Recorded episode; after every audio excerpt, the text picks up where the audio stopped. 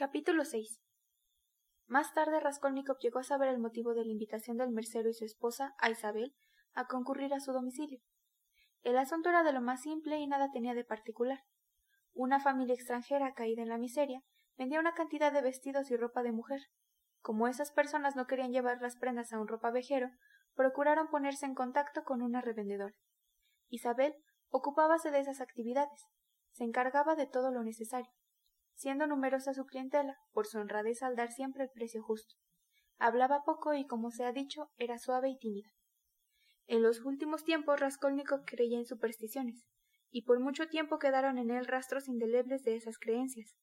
Por otra parte, siempre habíase sentido inclinado a ver en aquel asunto todo un conjunto de acontecimientos extraños y misteriosos, toda una serie de influencias y coincidencias singulares. El invierno anterior un estudiante amigo suyo, Pokorev, antes de partir para Kharkov, le dio la dirección de la vieja Aliona Ivanov, para el caso de que tuviera necesidad de pedir dinero prestado sobre algún objeto. Fue mucho antes, cuando todavía daba lecciones y lograba procurarse algunos recursos. Hacía un mes y medio que había acudido a su memoria el recuerdo de aquella dirección. Poseía dos objetos empeñables el viejo reloj de plata heredado de su padre y un anillo de oro con tres piedras rojas que su hermana había le regalado como recuerdo en el momento en que se despidieron resolvió llevar el anillo a la usurera. Llegado al departamento de ésta, al primer golpe de vista, antes de saber nada sobre su persona, sintió hacia ella una incontenible aversión. Recibido dos billetitos, y antes de volver a su domicilio, entró en una taberna. Se sentó, pidió té y comenzó a reflexionar. Una extraña idea acababa de formarse en su cerebro, obsesionándolo. En otra mesa no lejos de él estaban sentados un estudiante al que no conocía ni recordaba haber visto y un oficial. Acababan de jugar una partida de billar y en ese instante tomaban té. De pronto Raskolnikov oyó que el estudiante hablaba al oficial de una usurera, viuda de un secretario de colegio, llamada Aliona Ivanov, y que le daba la dirección de la misma. Esto ya le pareció algo extraño. Justamente acababa de salir de allá y oía hablar de esa persona. Una casualidad, sin duda, pero en momentos en que no lograba liberarse de una impresión que en verdad nada tenía de extraordinario, como hecho a propósito, alguien contribuía a vigorizarla. El estudiante empezó a referir a su camarada una cantidad de detalles acerca de aquella Aliona Ivanov. Es una arpía, dijo, pero con ella siempre hay una forma de procurarse dinero. Rica como un judío. Puede prestar cinco mil rublos de un solo golpe, y sin embargo, no desdeña prestar un rublo. Ha servido a muchos amigos nuestros, pero es una verdadera hiena. Añadió que era malvada, caprichosa, que bastaba un solo día de retraso en el plazo acordado para que se negara a devolver el objeto empeñado. Daba la cuarta parte del valor de las cosas y cobraba el cinco y hasta diez por ciento mensual de intereses. Habló de una hermana de la vieja, llamada Isabel, y a la que, endeble y flaca como era, pegaba cada instante y tenía subyugada por completo, como a una criatura, a pesar de que Isabel medía seis pies de alto. Eso es formidable, exclamó el estudiante echándose a reír. Isabel pasó a ser el tema de conversación. El estudiante hablaba de ella con particular agrado, sin cesar de reír, y el oficial, que escuchaba con gran interés, terminó por pedirle que se le enviara para lavarle y plancharle la ropa. Raskolnikov no perdió palabra y se enteró de todo a un tiempo. Isabel era la hermana menor, nacida de diferente madre, y contaba treinta y cinco años. Trabajaba día y noche para la vieja, desempeñando a la vez las funciones de cocinera y sirvienta. Además era costurera y lavaba pisos, y entregaba todas sus ganancias a su hermano. No se atrevía a aceptar pedidos o trabajo alguno sin autorización de la vieja. Esta había hecho ya su testamento y la hermana menor no ignoraba que por los términos del mismo no heredaría un solo copio, fuera de algunos objetos, muebles, etc. Todo el dinero había sido legado por la usurera a un monasterio de la provincia de N, para que se ofrecieran misas por el eterno reposo de su alma. Isabel era una mujer alta como una pértiga, de cuerpo desmadejado y estebada, siempre con zapatones de taco torcido y muy limpio. Lo que extrañaba y hacía reír más al estudiante era que casi siempre estaba encinta. Pero, ¿cómo? ¿No dices que es un monstruo? observó el oficial. Sí, se la creería un soldado disfrazado de mujer, con su tez bronceada. Pero no es un monstruo del todo. Tiene cara de buena y es tan tímida. Todo el mundo la aprecia, y como su carácter es tan dócil no sabe negarse a nadie. ¿Te gusta a ti? preguntó riendo el oficial. No te diré que no. precisamente a causa de su rareza. Escucha lo que voy a decirte. En lo que concierne a esa maldita vieja, te juro que sería capaz de matarla para despojarla sin el menor escrúpulo de conciencia. El oficial rió de nuevo, pero Raskolnikov estremecióse. Qué extraño era todo aquello. Permíteme que te haga una pregunta en serio, prosiguió el estudiante que se acaloraba. Dije eso por bromear. Bien entendido, pero reflexiona. Por una parte, una vieja imbécil, estúpida, malvada y enferma, que no es útil a nadie y que al contrario perjudica a todos, que no sabe por qué vive y que morirá algún día de muerte natural. ¿Comprendes? Sí, comprendo. respondió el oficial, que escuchaba mirando a su camarada sobreexcitado con gran atención.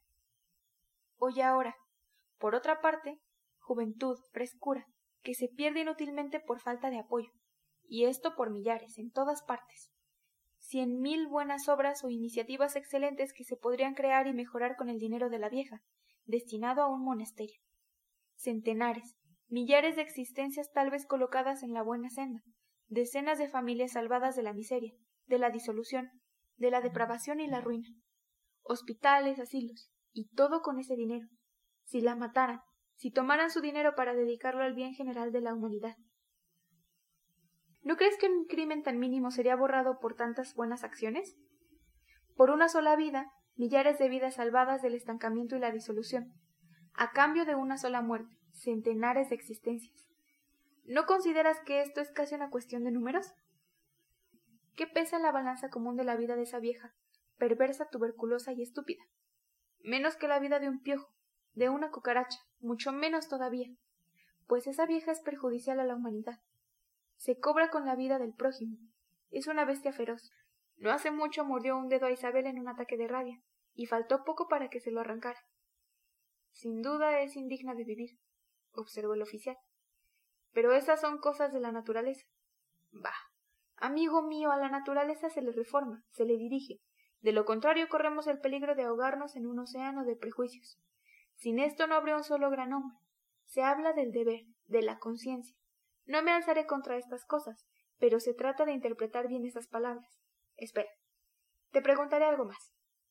No, me corresponde a mí preguntar ahora. Bueno, pregunta. Hace rato que hablas. Te sientes orador, pero dime, ¿te encargarías de matar a esa vieja tú mismo? ¿Sí o no? Es claro que no. Hablo de ella desde el punto de vista de la justicia. No se trata de mí en este momento. Y bien, según mi entender, puesto que tú no te resuelves a hacerlo, no puede ser cuestión de justicia en este caso. Vamos a jugar otra partida. Raskolnikov era presa de extrema agitación. Cierto era que aquella conversación nada tuvo de extraordinario, como las conversaciones de las ideas de los jóvenes que con frecuencia había tenido oportunidad de escuchar bajo formas distintas y relativas a otros temas. Pero, ¿por qué el azar hacía que esa conversación, esas ideas, fueran oídas por él precisamente en el momento en que tenía en el espíritu los mismos pensamientos? En el instante en que germinaban en él aquellas ideas relativas a la vieja, ¿por qué le tocaba oír una conversación en la que hablábase de ella. Tal coincidencia le pareció siempre extraña. Aquella insignificante conversación de taberna debía ejercerse considerable influencia sobre los sucesos ulteriores. Se hubiera dicho que allí encontró la afirmación. Un decreto del destino.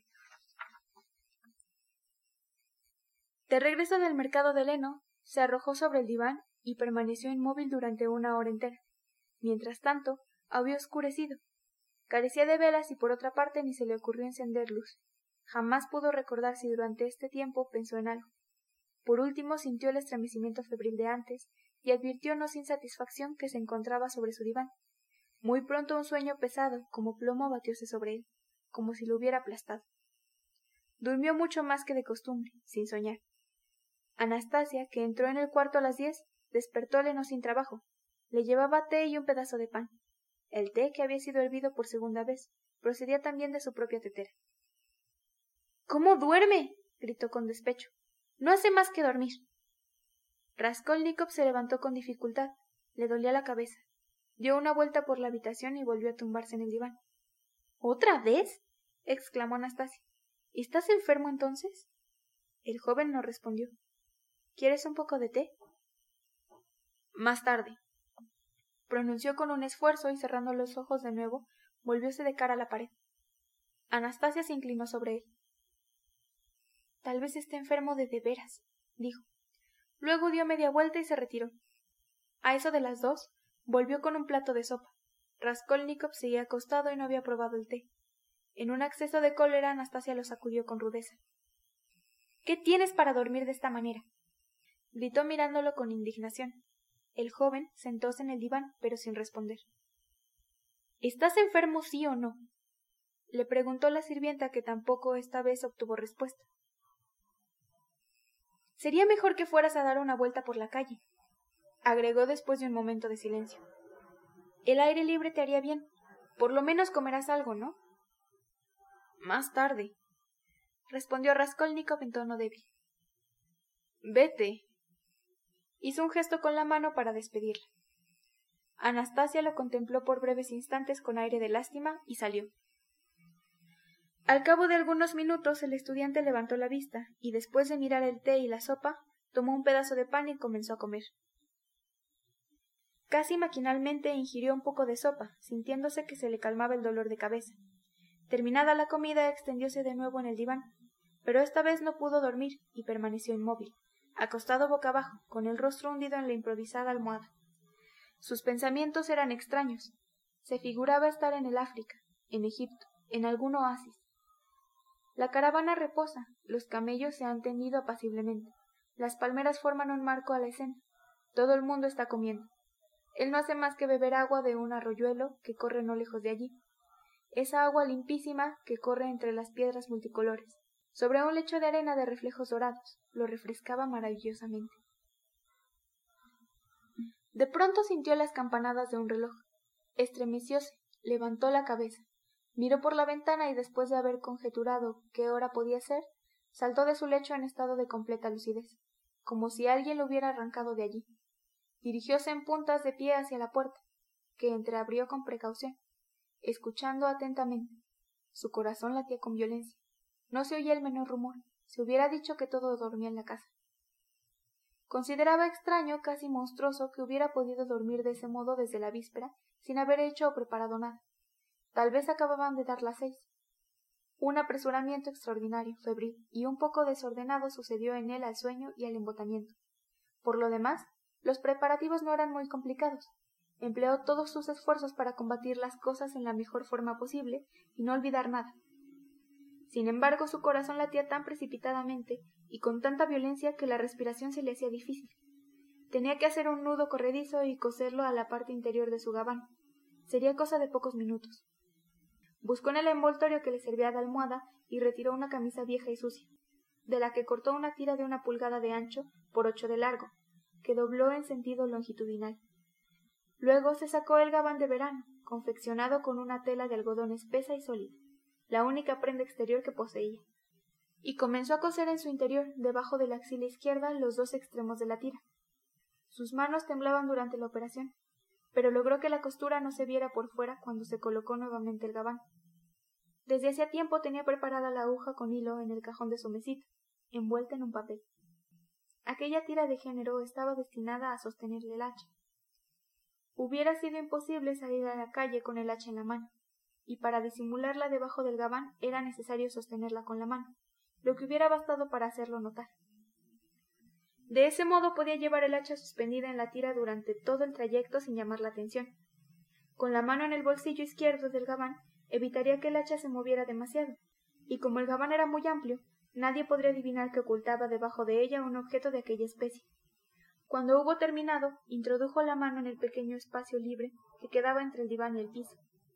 Buscó en el rincón de la izquierda y sacó el objeto que iba a empeñar, que había ocultado allí. Se trataba simplemente de un pedazo de madera cepillada del tamaño aproximadamente de una cigarrera. Cuando uno de sus paseos había encontrado por casualidad aquella madera frente a una carpintería. Poco después agregó al pedazo de madera una delgada chapa de hierro, que también había encontrado en la calle. Colocó una sobre otra las dos piezas, de espesor desigual, y las ató sólidamente con un hilo, envolviéndolo todo con cuidado en un papel blanco muy limpio, empleando mucho papel y mucho hilo para que fuera difícil deshacer el paquete. De este modo, tendría ocupada a la vieja durante algunos instantes. La chapita de hierro había sido agregada para dar mayor peso al envoltorio. Con el propósito de que la mujer no adivinara al menos de primera intención que se trataba de un engaño. El paquetito encontrábase desde hace cierto tiempo en su habitación debajo del diván. Apenas se hubo apoderado del objeto sintió que alguien gritaba en el patio. Ya hace mucho que han dado las seis. Dios mío, ¿mucho? Se lanzó hacia la puerta, colocó el oído y descendió los treinta escalones causando menos ruido que un gato. Quedaba por hacer lo más importante, apoderarse de un hacha que se encontraba en la cocina. Había decidido servirse de ella. Tenía una especie de hoz. Pero ese instrumento no le inspiraba confianza y además no sabía manejarlo, así es que decidióse en definitiva por el hacha. Es de notarse al respecto una singularidad en lo que concierne a todas las resoluciones que había adoptado con miras a la ejecución de su plan. Esas resoluciones tenían de singular que a medida que tomaban un carácter definitivo, parecíanle más monstruosas y más absurdas. A pesar de la lucha angustiosa que se libraba en su interior, jamás pudo creer por un solo instante que sus proyectos llegarían a ser puestos en práctica. Si todas las dificultades hubieran sido vencidas, todas las dudas disipadas, todos los obstáculos allanados, probablemente habría renunciado a su idea por absurda, monstruosa e imposible. Pero quedábale aún una multitud de puntos que aclarar y de problemas que resolver. En cuanto a la manera de procurarse un hacha, el detalle no le preocupaba en forma alguna. Nada era más fácil. En efecto, Anastasia, sobre todo por la noche, no estaba casi nunca en la casa. Iba a las de los vecinos, a los comercios cercanos y dejaba siempre la puerta abierta. Las reprimendas de su ama eran por ese motivo, se trataba para Raskolnikov de entrar en la cocina llegado el momento, tomar el hacha y una hora después, cuando todo hubiera terminado, volver a colocarla en su lugar. Pero existía un peligro. Si Anastasia volvía a la cocina antes de su regreso, naturalmente debería esperar que se ausentara de nuevo. Y si mientras tanto ella necesitaba el hacha y la buscaba, protestaría a gritos, haciendo nacer sospechas, o por lo menos el pretexto para formular una sospecha pero esas eran menudencias en las que su pensamiento negaba a detenerse. Por otra parte, no tenía tiempo. Pensaba en lo principal y dejaba los detalles para más tarde, una vez que estuviese suficientemente convencido, lo que le parecía simplemente irrealizable. Por lo menos lo juzgaba así. No podía imaginarse, por ejemplo, que en cierto momento dejaría de reflexionar, se levantaría y deliberadamente iría ya. Aun su reciente ensayo, es decir, su visita con el propósito de explorar los lugares, no lo había hecho más que a título de pruebas, lejos de pensar que fuese cierto. Habíase dicho, a fe mía, iré a ensayar, ya que no se trata sino de un sueño. Y de inmediato había sentido indignación y desprecio por sí mismo. Sin embargo, analizó hasta el fin la solución moral que aportaba la cuestión. Su causística era afilada como una navaja de afeitar, y había cortado todas las objeciones de conciencia. No obstante, se resistía a declararse vencido, y con empecinamiento irracional buscaba objeciones en el exterior, como si alguien lo impulsara y lo arrastrara de ese lado. La jornada de la víspera rica en elementos tan imprevistos como decisivos, obró en él en forma casi mecánica. Era como si alguien lo hubiese tomado de la mano, obligándole a seguir, irrevocable, ciegamente, con fuerza sobrenatural y sin que pudiera formular la menor protesta. Se hubiera dicho que el faldón de su gabán había sido tomado por un engranaje que comenzaba a atraerlo, al principio, una cuestión lo preocupaba por sobre todas las cosas. ¿Por qué razón todos los crímenes son descubiertos con tanta facilidad y revelados? ¿Y por qué se encuentra tan fácilmente el rastro de casi todos los criminales? Poco a poco llegó a conclusiones tan diversas como curiosas.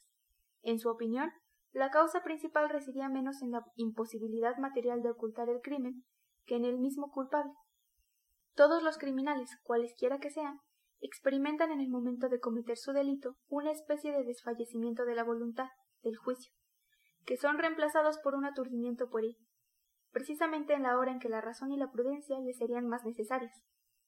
Este eclipse del juicio, este desfallecimiento de la voluntad, apoderábase del hombre, según la opinión de Raskolnikov, en la misma forma que una enfermedad, alcanzando su intensidad máxima poco antes de la ejecución del crimen continuaba del mismo modo en el momento de efectuarlo, y algún tiempo después según los individuos, y luego pasaba como las demás enfermedades.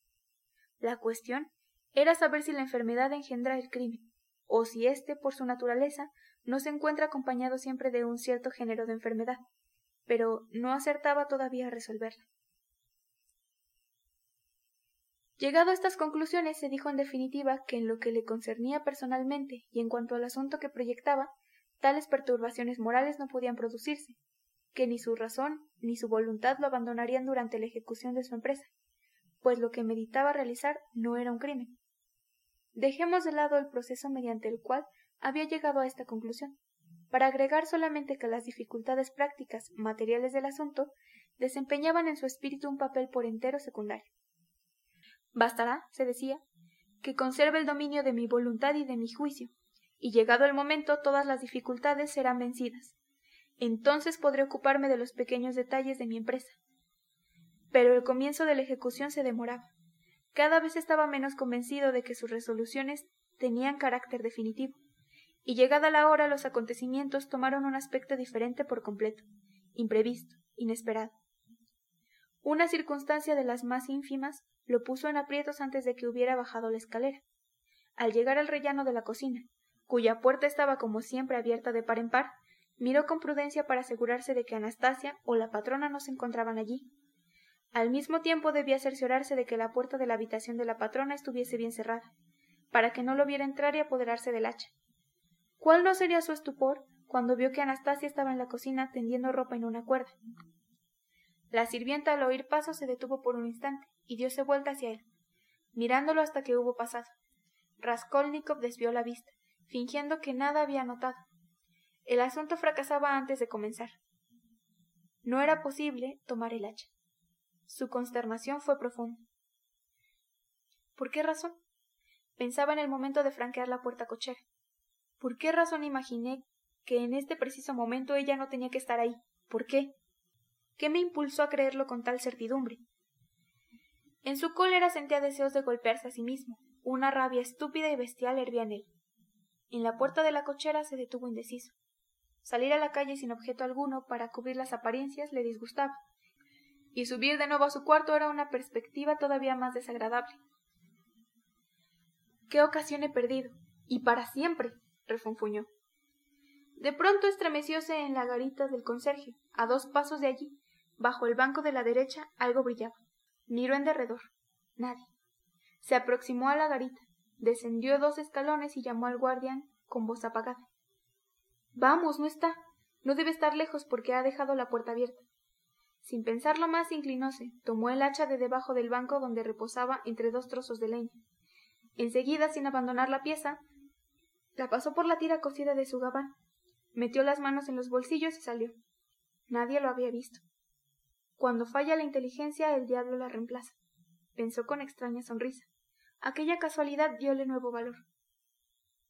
Ya en la calle comenzó a caminar con lentitud, simulando indiferencia, sin apresurarse, por temor de despertar sospechas.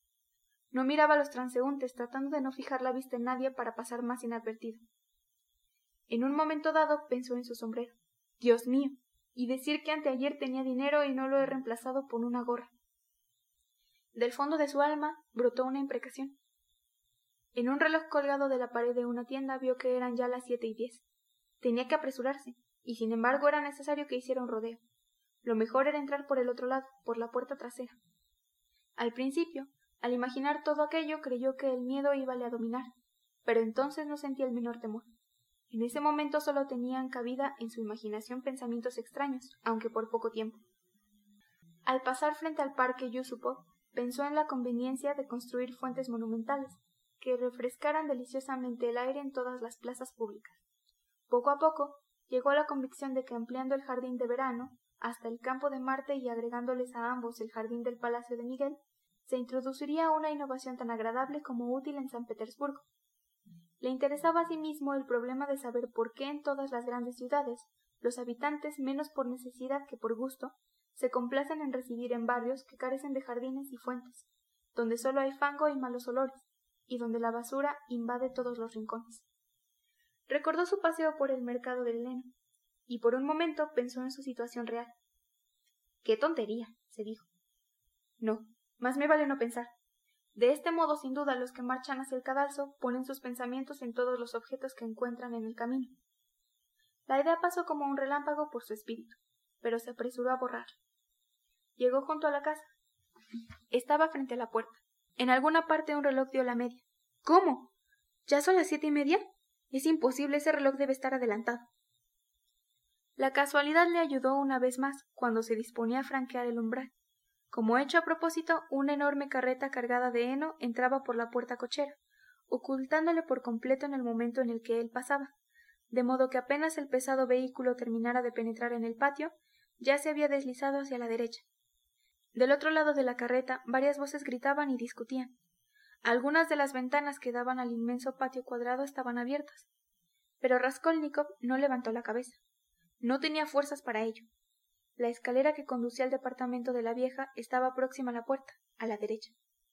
Conteniendo el aliento y llevándose una mano al pecho para comprimir los latidos de su corazón, comenzó a subir los peldaños, al mismo tiempo que palpaba el hacha, enderezándola una vez más. A cada paso se detenía a escuchar. La escalera estaba completamente desierta en ese momento. Todas las puertas permanecían cerradas y no tropezó con nadie. En el segundo piso había un departamento desalquilado, en el que algunos pintores estaban trabajando, pero ni siquiera lo miraron. Se detuvo un instante para reflexionar y continuó la ascensión. Sin duda sería mejor que no estuvieran, pero hay dos pisos sobre ellos. Cuarto piso. La puerta, el departamento desocupado. En el tercer piso, el departamento situado debajo del de la vieja estaba desocupado también. Según todas las apariencias, la tarjeta con el nombre de los inquilinos, clavada sobre la puerta, había sido arrancada. Debían de haberse mudado. Raskolnikov se ahogaba. Por un momento consideró la posibilidad de marcharse como había llegado, pero dominó ese impulso y se puso a escuchar. Un silencio de muerte reinaba en el departamento de la usurera. Una vez más aguzó el oído para ver si percibía algún rumor en la escalera. Luego lanzó una última ojeada a su alrededor y tomó sus disposiciones, enderezando de nuevo el mango del hacha. ¿No estaré demasiado pálido? pensó con agitación. La vieja es desconfiada. Tal vez sería mejor esperar a que mi corazón se calme. Pero su corazón no se calmaba. Por el contrario, latía cada vez con mayor fuerza. Sin poder resistir más lentamente, alargó la mano hacia el cordón de la campanilla, tirando de él. Al cabo de medio minuto llamó otra vez, un poco más fuerte. Nadie contestó.